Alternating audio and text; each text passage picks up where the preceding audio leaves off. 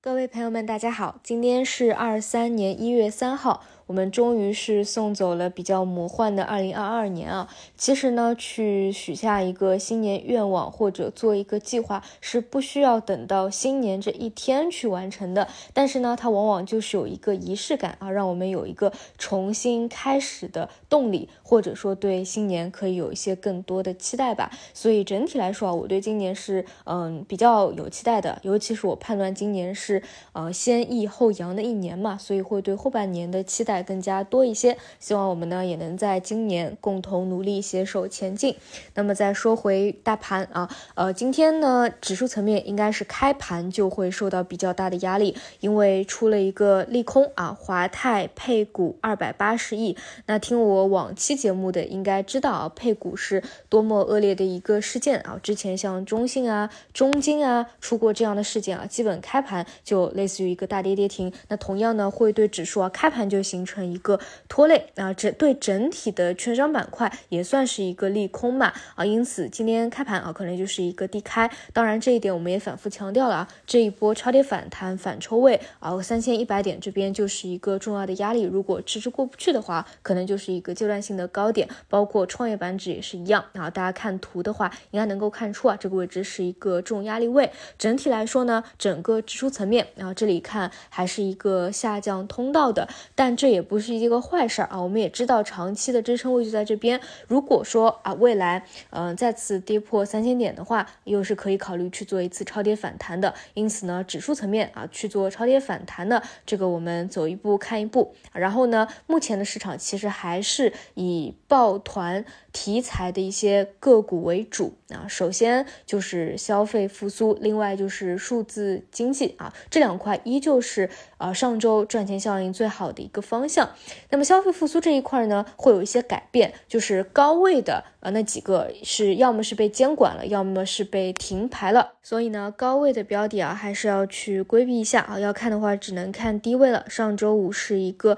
板块性的高潮，那今天呢，最多只能看一个一字回风了啊。当然，一些机构类的标的啊。底部放量的，在走小趋势的也是有一些的，比如说像体检啊，包括医美啊，这些更多是消费和医药属性的一个叠加啊，尤其是像体检这种，因为现在医院很多也是有挤兑的一个情况出现嘛，那如果你是要去扫一下 CT 的啊，这个体检的单子确实是会比较多一些，这些呢属于是小趋势类型的。因此，假设要关注这类机构标的啊，一定要顺应趋势。就比如上周啊，像体检类的标的突破了年线，那么知道对个股来说，年线是重要的一个分界线。那你要观察的就是在它一次突破以后，是能够继续放量上行，还是说在年线附近啊遇到压力位又遇阻回落啊？这个是当下其实挺多啊走消费复苏类或者估值修复类的标的啊个股出现的一个情况啊。就就是年限位置，你要看一下它的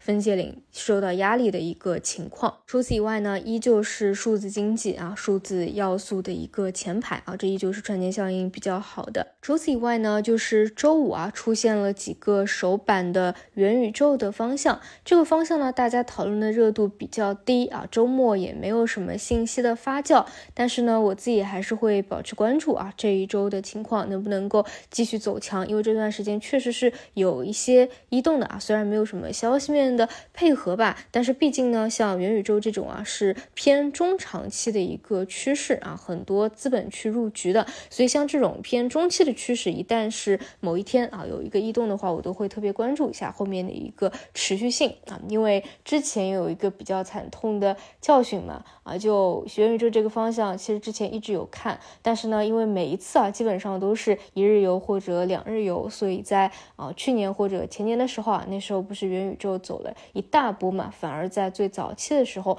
哎，你就没有去上车，因为之前一直发现它是一日游、两日游的情况，然后所以今天还是会关注一下，尤其是一些个股有没有突破年线的一个走势，继续走强的一个情况在啊。然后的话，另外一个就是周末热度最最高的啊，这个 XBB 和蒙脱石散啊，这个 XBB 到底会在多久之内啊，对，在我们国家啊产生一个流行，这个还不确定。当然是我们后面肯定是得持续关注的。毕竟啊，这些免疫逃逸能力啊特别强的，或者说未来的这个新变种啊，无论是对我们个体个人来说也好，还是对整个社会来说也好，它一定是会有一些扰动和影响的。然后这个周末最火的这个蒙脱石散的新闻，大家应该都知道了，我也不赘述了。整个新闻呢，在整个周末啊，其实呈现出一个高开。低走的啊，还没有到开盘就直接一个辟谣了。然后这个药呢，我倒没有买，因为家里本来就有啊。大家如果有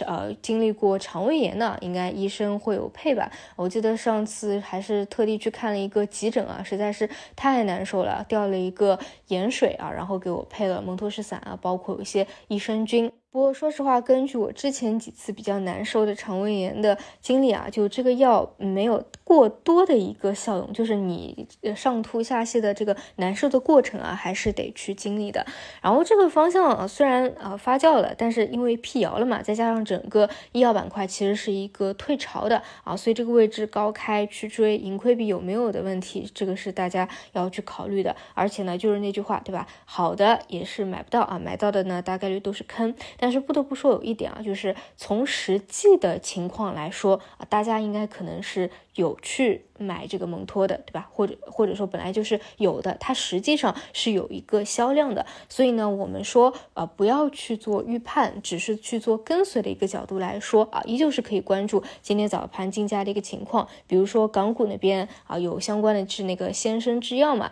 可不可能高开高走带动一个情绪？包括 A 股这边的一些啊知名的标的，会不会给出一个大单一字啊？比如说呃那个叫什么康恩贝等等，对吧？那如果是这样的一个情况啊，情绪非常非常高，资金去做多的意愿非常猛烈的，那当然啊，还是有一定的低吸去套利的价值在啊。如果这个竞价不及预期啊，比较弱的话，那显然是没有必要的啊。毕竟这个也是一个名牌的事件了啊。你要是一定要说短期还有什么影响啊，像血制品啊，其实这个周末热度也相对比较高一些啊。这一个方面呢，它确实来说啊，短期的产能啊，可能是跟不上的啊，因为疫情阳了嘛。你这个血制品的供给肯定是会受到影响的，因此呢，目前很多城市啊，这个价格确实是在上涨的过程当中，而且目前来看啊，还是没有一个拐头的迹象在吧？所以呢，整个医药啊，显然是已经连续退潮的情况下啊，我们说只能去看细分方向。那有哪些细分方向呢？目前来说啊，还有一点预期的就是一个是这个价格确实在上涨的血制品啊，还有的话就就是一些特效药他们的一个进展啊。除此以外，其他的啊，再去看。意义也不大了啊，毕竟预期已经是比较满了嘛。那另外这个蒙脱石散到底市场炒不炒？那你只能够去看今天市场的一个反馈了。总结一下啊，如果是做中长线投资的啊，或者要上大仓位的，那现在显然不是一个很好的时机，还是得耐心的等待啊。我之前也讲过，可能还得个把月时间左右啊，可能会引来一个拐点，这个是得耐心等的。那现在呢，只有一些题材的抱团啊，那相对赚钱效应比较好的就是像数字经济等等。那今天可以再去观察一下，像周五起来的元宇宙有没有继续走强啊，包括医药的。这个消息对整个板块的一个带动的作用啊，以上就是今天的内容，我们就中午再见。